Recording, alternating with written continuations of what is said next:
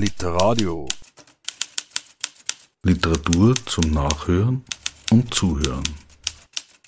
Im Internet unter www.literadio.org. Willkommen bei Literadio bei der Buchmesse in Frankfurt 2023 am Stand der Ideatorinnen Autoren. Begrüßen darf ich nun Selina Seemann mit ihrem Roman Die Stärkste unter ihnen. Erschienen ist dabei Kremeyer und Scheriau in Wien. Liebe Selina, herzlich willkommen. Hallo, danke, vielen Dank. Ich freue mich sehr, hier zu sein. Das Schreiben begleitet dich ja schon seit einigen Jahren. Das ist jetzt aber der erste Roman und du hast ja dabei es nicht wirklich einfach gemacht. Mit der Wahl des Themas im mhm. Alter von 15 Jahren gerät darin Milena an den um 20 Jahre älteren Nick und da stimmt ganz eindeutig etwas nicht. Mhm. Warum wolltest du denn gerade darauf dich einlassen? Mhm. Ich finde es so ein wichtiges Thema, das irgendwie überall vorhanden ist, aber ähm, ich habe das Gefühl, dass es ähm, dass ich so eine Geschichte noch nicht gelesen habe. Und ich wollte halt eine Protagonistin schreiben, die irgendwie zwar etwas sehr Traumatisches erlebt, aber die das übersteht und die da durchkommt. Und ich wollte nicht diese klassische Erzählung von jemand wird zu einem Opfer gemacht und bleibt immer in dieser Opferrolle, ähm, sondern ich wollte eine starke Frau dem entgegensetzen. Das ist dann ja auch das Charakteristische von diesem Buch und auch die Stärke von diesem Buch. Die Geschichte wird von Milena selbst erzählt und zwar handelt es sich da um den Zeitrahmen von 2008 bis 2014, die sechs Jahre, wo Nick ganz massiv in ihrem Leben gestanden mhm. ist und darin verflochten sind dann noch Episoden mit David und Josh. ja. Tatsächlich, ja genau, David, äh, genau, darin verflochten sind dann noch Episoden mit David und Josh und zwar in Zeitsprüngen. Das sind eher kurze Kapitel mhm. und äh, sie sind jeweils einem dieser drei Männer zugeordnet und dann auch jeweils mit der Zeit, wo das Ganze sich äh, ereignet hat, dann noch betitelt. Die zwei, David und Josh, die sind eher alltägliche, unauffällige Bekanntschaften, aber eben die mit Nick, das ist eine ganz fatale. Mhm. Wie ist es denn diesem Nick gelungen, die jungen Frauen, Milena war ja nicht die einzige, mhm. Dass er die in seine Fänge bringen konnte.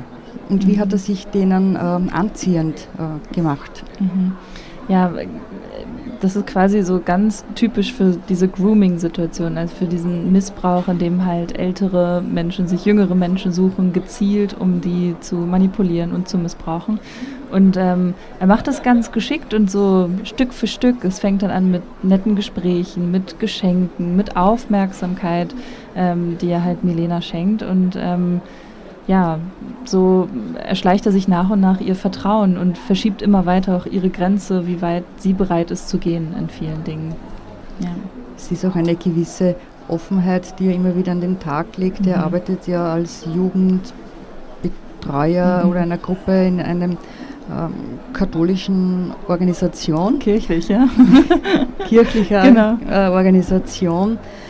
Und ja, er, er gibt ihr dann eben auch immer wieder so äh, Serien, äh, die sie sich genau, anschauen kann, ja. Playlisten, ja, genau. Alkohol und genau, ja, genau. also er macht mhm.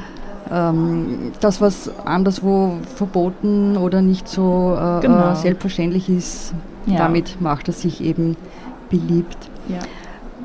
Vielleicht wollen wir gleich zu Beginn einmal eine Textstelle nehmen, nämlich das Buch startet ja äh, eigentlich ähm, 2014, wo genau. dann die Beziehung oder mhm. wie immer man das bezeichnen möchte, dann endgültig äh, abgeschlossen ist mhm. und die Melena sich auf den Weg macht. Ja, genau. Äh, ich fange einfach mal an zu lesen. Wieder. Josh, 2014 Sommer. Seine Arme hatten das Muster von Kellogg's Max. Nie wieder habe ich einen Menschen mit so vielen Sommersprossen gesehen. Ich konnte mich nicht entsinnen, dass er so viele von ihnen hatte. Vielleicht trug er bei unserem ersten Treffen ein langes Shirt. Heute war der letzte Tag im Juli. Ich hatte gestern eine fast sechsjährige Beziehung beendet. Der Flug nach Dublin kostete 273 Euro und ich hatte nur Handgepäck dabei. Josh war viel größer, als ich ihn in Erinnerung hatte. Wir trafen uns im Flughafenparkhaus, er ging sehr schnell. Die Situation war seltsam, natürlich war sie seltsam, er war aufgeregt. Wir hatten uns zu, zweimal zuvor gesehen und das war über ein Jahr her. Er war Tontechniker und eine Freundin, die ich besuchte, machte bei ihm Gesangsaufnahmen. Am Abend des zweiten Tages, den ich mit ihm in dem schallisolierten, fensterlosen Raum in seinem Studio verbrachte, schrieb er mir eine SMS, ob ich ihn heiraten wolle. Ich sagte ja, aber nur im Spaß. Jetzt war mein Freund, mit dem es damals schon nicht gut lief, nicht mehr da und der Spaß war kein Spaß mehr. Ich hatte die Schwelle aus dem Raum der ständigen Andeutung schon überschritten, indem ich den Flug buchte im Garten meines Freundes Benjamin mit der Kreditkarte der Mutter meiner besten Freundin Felicitas, weil ich selbst keine Kreditkarte hatte. Ich war 21 in diesem Sommer. Ich kam mir von Sekunde zu Sekunde deplatzierter vor. Meine Zunge fühlte sich schwer an. Ich wollte, dass er meine akzentfreie Aussprache bewunderte und verwechselte das dunkle und helle L an Stellen, an denen ich es nie tat. Damn, wir hatten doch so viel geskypt. Ich wollte, dass er mich auch in echt noch mochte. Warum hatte ich geglaubt, eine halb ernst ausgesprochene Einladung wäre Basis für ein verlängertes Wochenende Eskapismus? Es war heiß draußen, er war nervös. Der Innenraum seines Autos war so dreckig und voller alter McDonalds-Hüten, dass ich beim Einsteigen umknickte, aber er versicherte mir, dass es nur so aussah, als verschwinden darin ab und zu Mädchen, und ich entspannte mich und sagte, dass es mir nichts ausmachte. Sein Heuschnupfen schien besonders schlimm zu sein in dieser Jahreszeit. Er vollführte eine kleine Choreografie aus Nase hochziehen und gleichzeitig mit dem Handrücken die Brille hochschieben, die sich genauso in meinem Gedächtnis eingebrannt hatte wie der exakte Klang seiner Stimme.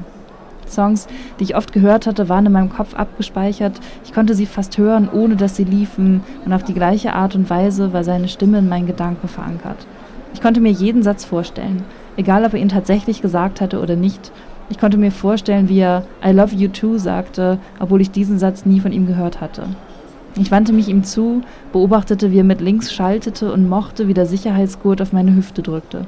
Die Mieten seien so hoch, nur deshalb wohne er noch bei seiner Mutter, sagte er entschuldigend. Sie sei ja, wie ich wisse, Journalistin und werde ab morgen ein paar Tage wegfahren. Wir würden sie wahrscheinlich gar nicht treffen. Er parkte den Wagen vor einem weißen Haus mit blauen Fensterrahmen und unkontrolliert wucherndem Efeu an der Fassade.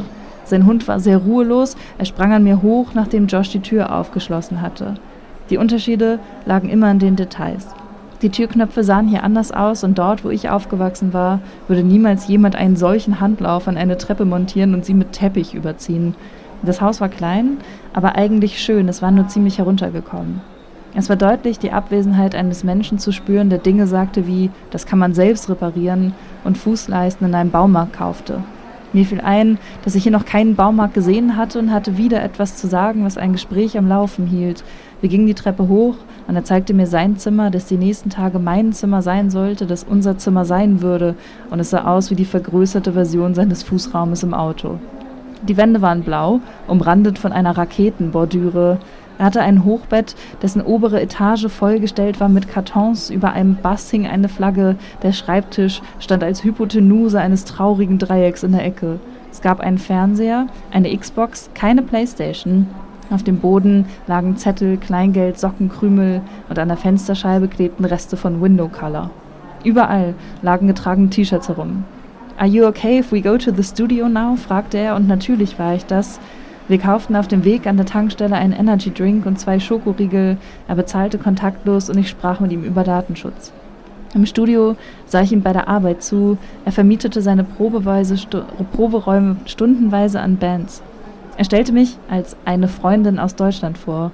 Ich wusste nicht, ob ich mehr erwartet hatte, aber ich wusste immer weniger, was ich hier eigentlich machte. Wir ließen die Band, die heute gebucht hatte, proben, schlossen die Tür und gingen in den Nebenraum.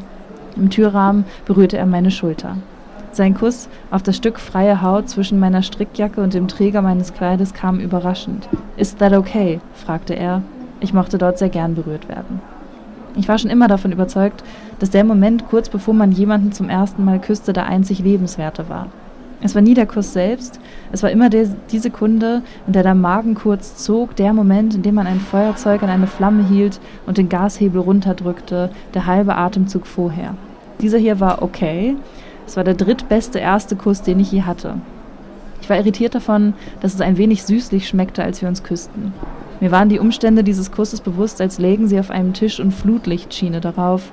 Ich wusste, dass es erst 17 Uhr war, also für mich eigentlich 18 Uhr, dass ich vor nicht einmal 22 Stunden noch meinen FreundInnen dabei zusah, wie sie Sachen aus meiner Wohnung auf die Straße trugen, weil dort mein tobender Ex-Freund Nick wie Rumpelstilzchen neben seinem Kleinbus stand und alles zurückverlangte, was er jemals mit in die Beziehung gebracht hatte.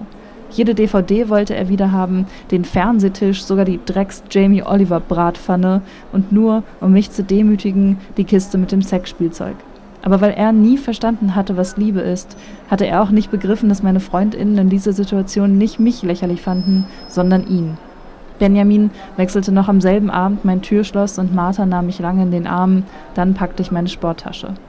Ich wusste nicht, was jetzt richtig war wie ich jetzt noch etwas langsam angehen sollte. Ich war unglaublich müde vom Flug, von fast sechs Jahren Beziehung, von meiner halbleeren Wohnung, von dem Staub, der sich unter den ausgeräumten Möbeln gesammelt hatte. Ich sagte, I wanted to do this for a long time. Und das war gelogen. Ich hatte den Flug erst vor ein paar Tagen gebucht, weil ich eine Deadline brauchte, um mich endgültig von Nick zu trennen. Aber ich küsste Josh noch einmal und schob meine Hand zwischen seine Beine, weil es mir unhöflich vorkam, es nicht zu tun. Zu dem Zeitpunkt war Milena schon 21 ja. und einigermaßen abgebrüht, muss man mhm. schon sagen. Mhm. Sie hatte sich aber nie als Opfer gefühlt oder mhm. womöglich missbraucht während der Zeit, die sie mhm. eben mit Nick verbracht hatte. Selbst als er sie dann auch noch genötigt hat, mit ihm Swingerclubs zu besuchen, hat er zwar geekelt vor den Männern, mhm. aber um seiner Zuwendung willen war sie sogar bereit, diese Tabus fallen zu lassen oder ihre Toleranzgrenze mhm. noch weiter nach hinten zu verschieben. Jetzt abgesehen von Nicks systematischen und auch berechnenden Methoden, wie er eben auch geschaut hat, dass er sie an sie bindet, mhm. was hat denn der Milena gefehlt oder bei ihr gefehlt, dass ihr so etwas überhaupt widerfahren konnte? Mhm. Ich glaube, Milena ist ähm, eine Figur, die wahnsinnig viel sucht, also die Liebe sucht. Und äh, sie versucht die halt irgendwie zu finden. Und ähm, sie greift quasi nach jedem Strohhalm. Und äh, auch diese Sache mit Josh, sie flieht sich da rein und versucht sich da direkt in was Neues reinzustürzen. Und bei Nick ist das auch so. Und ähm, ja, ich glaube, dass ihr ähm, so eine sichere Beziehung gefehlt hat oder eine sichere Bindung, weil sie ähm, ja, sie weiß noch nicht, dass sie auch als, als eigenständiger Mensch komplett ist und nicht das woanders suchen muss. Ich glaube, das fehlt ihr noch. Und sie ist halt auch einfach viel zu jung, um das zu wissen, um das schon rausgefunden zu haben. Ja, und eine der Taktiken von Nick hingegen ist natürlich, dass er sich sehr wohl, gern und oft als Opfer äh, ja. präsentiert. ja. ja. absolut. Ja, er, er, sieht sich eigentlich immer als Opfer der Umstände und äh, der Menschen auch, die mit ihm zusammenleben und äh, ja. Aber dem fehlt offensichtlich auch irgendetwas. Ja, wahrscheinlich auch das Gleiche, aber vielleicht auch einiges anderes, ja. Mhm. Es wird zwar der Diakon Marco etwas argwöhnisch und auch der Freundeskreis der Milena, der ist äh, sehr ablehnend gegen den Nick. Mhm. Aber was war denn mit den Eltern? Mhm. Die Milena, die war, ist zwar wohlbehütet aufgewachsen, mhm. aber wirklich eingegriffen hat ja niemand. Sie mhm. wurde ja auch nie gefragt, ob sie das äh, freiwillig macht, in den Swingerclub zum Beispiel, oder wie mhm. alt sie oder wie jung sie eigentlich ist. Ja. Ja, das, äh, da haben wir auch lange drüber geredet im Lektorat, ob wir das rauslassen oder nicht. Und ähm, wir haben uns dann dafür entschieden, ähm, einfach weil ähm, dieser Missbrauch, das ist ganz typisch auch für diese Grooming-Situationen, in denen halt auch oft Schutzbefohlene irgendwo sind. Ähm, die Eltern geben ihre Kinder in diese Räume, weil sie denken, dass sie da sicher sind. Und ähm, das ist ja genau das Perfide, dass ähm, das passiert, ohne dass Menschen das mitbekommen. Wenn jemand das mitbekommen hätte, hätte wahrscheinlich jemand eingegriffen oder man hofft, dass jemand eingegriffen hätte. Aber ähm, ja, die Eltern sind halt da, Milena wächst behütet auf, aber alles, was geschieht, passiert in so Zwischenräumen, auf die sie keinen Zugriff haben, äh, weil Milena das in sich verschließt, weil sie natürlich ahnt, was passieren würde, wenn das jemand mitbekommen würde. Ähm, und äh, weil Nick das natürlich auch mit Absicht macht, äh, um halt diesen Zugriff von außen ähm, ja, quasi von vornherein auszuschließen. Und deshalb haben wir die Eltern auch komplett mit rausgenommen. Ja. Wobei man sich ja heutzutage auch im kirchlichen Umfeld nicht mehr unbedingt sicher fühlen sollte, mhm. hat man ja auch schon genug äh, zu Ohren bekommen. Mhm. Äh, Macht spielt da natürlich auch immer wieder eine Rolle. Mm, die Mädchen, diese jungen Mädchen, die sind ja von seinen ähm, Drohungen oder mhm. auch immer wieder eingeschüchtert. Er droht ja auch damit, er bringt sich um und das ist mhm. ihm alles äh, unerträglich, erträglich. Und andererseits gibt es aber auch so kleine Momente der Überlegenheit. Also wenn es so die Beweglichkeit in den sozialen Medien betrifft, da mhm. gelingt sie ja sogar ein bisschen, sich seiner Kontrolle zu entziehen. Mhm. Ja, und ähm, ja, das, ich wollte halt auch, äh, ich wollte halt auch, dass das so stückchenweise, dass man merkt, so sie hat eigentlich eine Stärke und sie hat irgendwo so eine Widerstandskraft und sie, ähm, sie gibt sich nie ganz auf. Ähm, oder auch diese, es gibt eine Stelle, wo ähm, Milena Nick zeigen muss, wie man sich die Schuhe bindet. Ähm, und ähm, das fand ich auch so ein Moment, wo, wo die Macht mal mehr auf ihrer Seite eigentlich ist. Und ich glaube, das braucht es auch, um durch diese Geschichte zu kommen. Äh, ganz eigenes Vergnügen, äh, also auch wenn es immer wieder weh tut, ist aber die Sprache, die da zum Einsatz kommt, die ist sehr präzise und auch sehr lebensnahe. Das hat man jetzt schon in der ersten Textstelle, glaube ich, auch schon ganz gut erkennen lassen. Also es lässt die Lesenden so unmittelbar ins Geschehen reinkrachen. Die Milena wird auf jeden Fall mit einem sehr wachen Geist äh, äh, gezeichnet, also mhm. trotz ihrer Verblendung.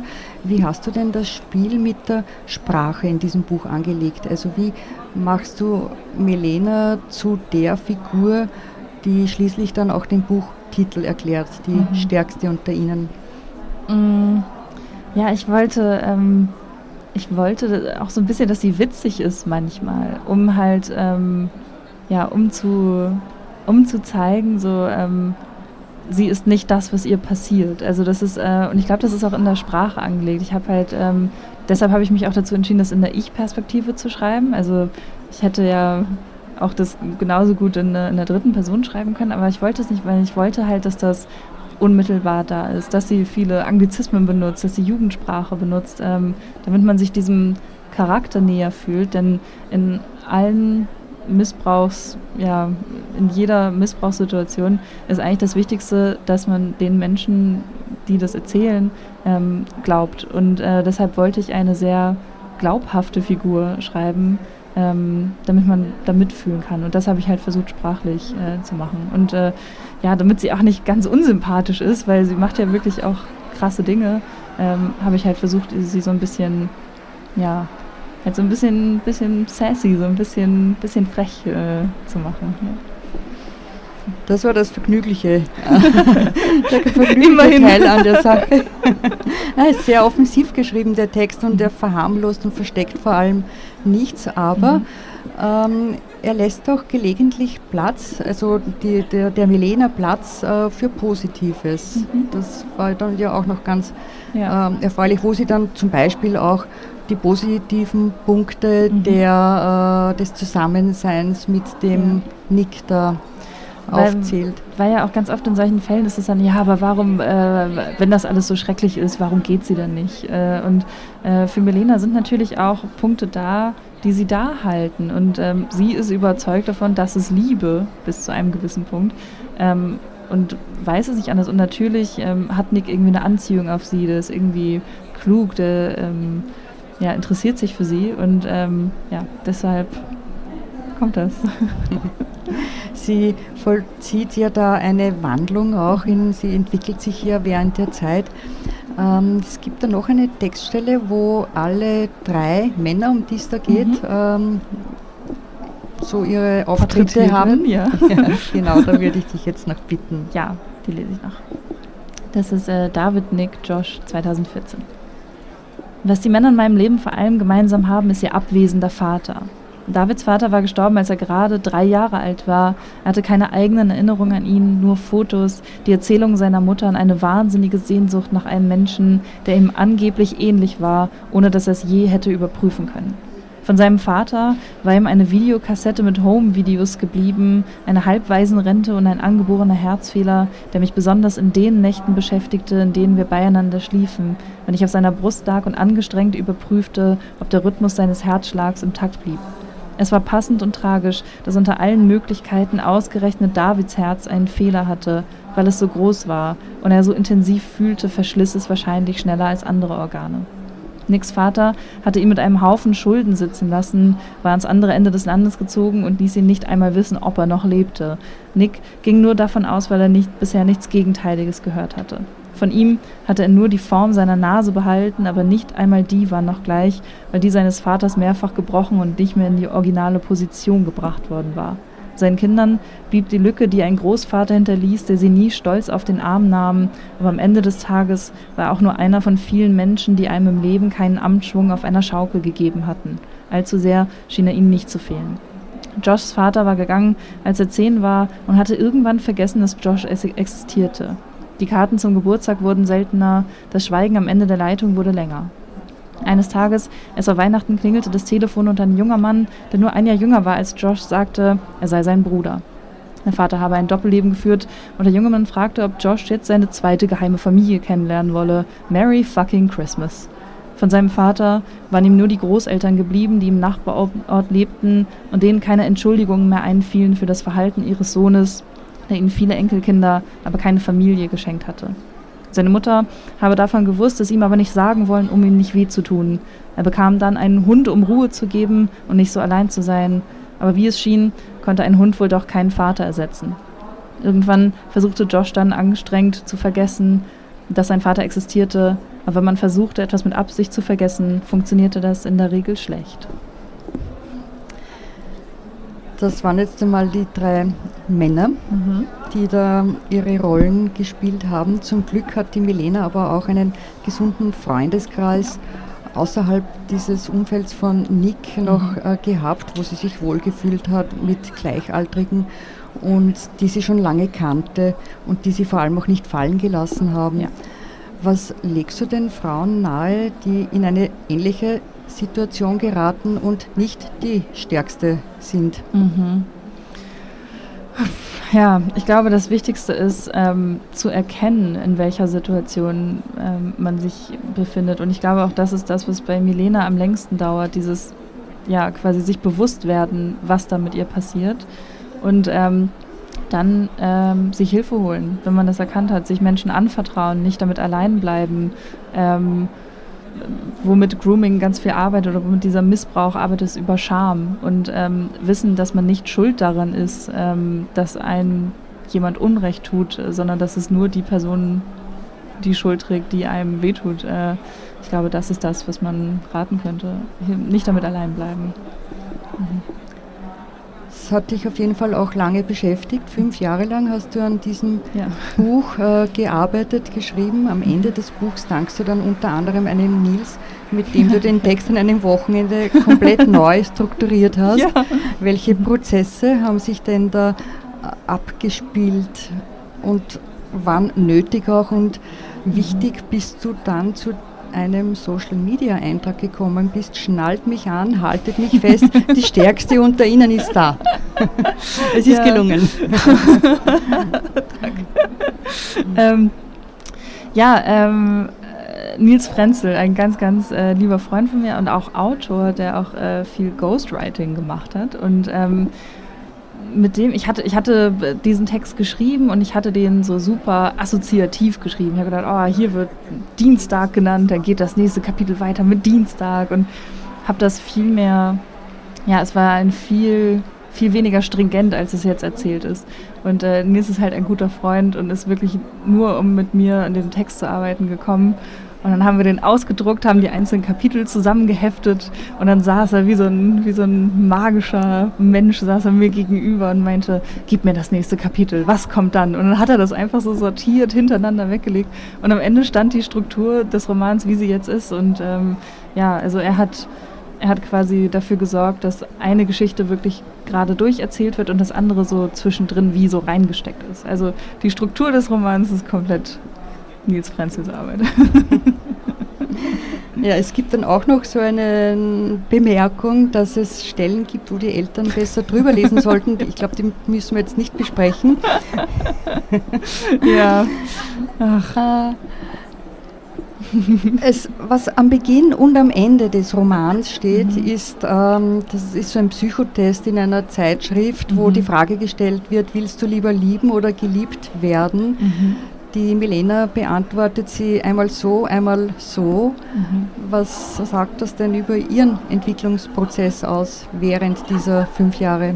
Ja, ich glaube, sechs das ist, Jahre. Ja, ja, ich glaube, das ist ähm, ja, es ist genau das Wachstum, das sie durchgemacht hat. Dieses, diese Frage steht ja am Anfang, weil sie, ähm, ja, und sie beantwortet sie zuerst so, ja, natürlich will ich lieber lieben, weil sie denkt, das wäre das, das Selbstlosere und merkt dann am Ende, dass, ähm, dass das keine Liebe war, was ihr widerfahren ist und ähm, dass auch sie das wert ist, so wertgeschätzt zu werden.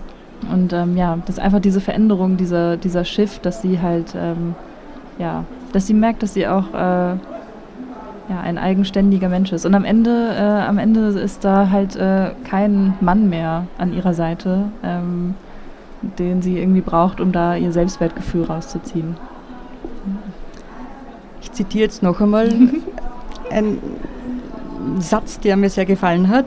Ich fühlte mich, als hätte ich nach langem Suchen endlich den Stöpsel in einer Badewanne gefüllt, mit dreckigem Wasser gefunden und gezogen. Und ich glaube, das sagt im Wesentlichen aus, ja. was da tatsächlich passiert ist. Also trefflicher hätte man es wahrscheinlich nicht beschreiben können.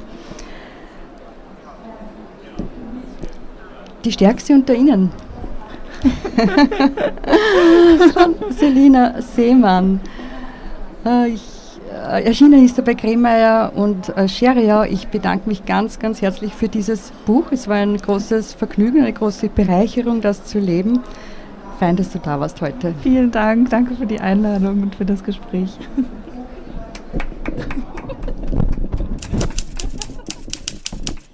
Literadio. Literatur zum Nachhören und Zuhören. Im Internet unter www.literadio.org.